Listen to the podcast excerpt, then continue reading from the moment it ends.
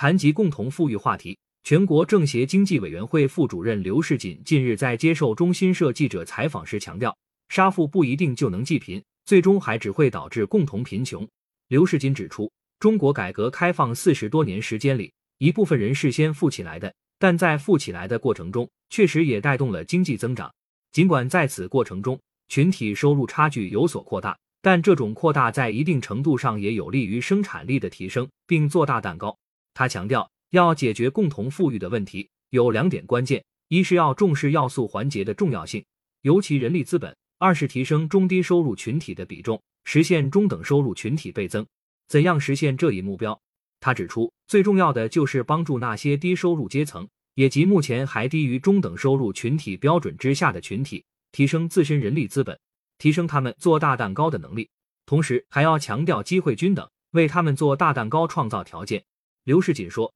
这部分人能力提升了，就能尽可能的增加他们就业的机会，让他们去做大蛋糕。同时，他们做蛋糕的能力增加了，最后分蛋糕的时候自然也就分得多。”他还表示，推动共同富裕还需要对分配制度进行改革，除了初次分配和再分配之外，还有三次分配及社会慈善公益力量。但他强调，三次分配要坚持自愿原则，不能搞杀富济贫。一方面，杀富会打击一部分通过自己创业致富起来的人群的积极性；另一方面，杀富对于低收入阶层来讲，长期其实也富不起来，最后的结局只能是共同贫穷。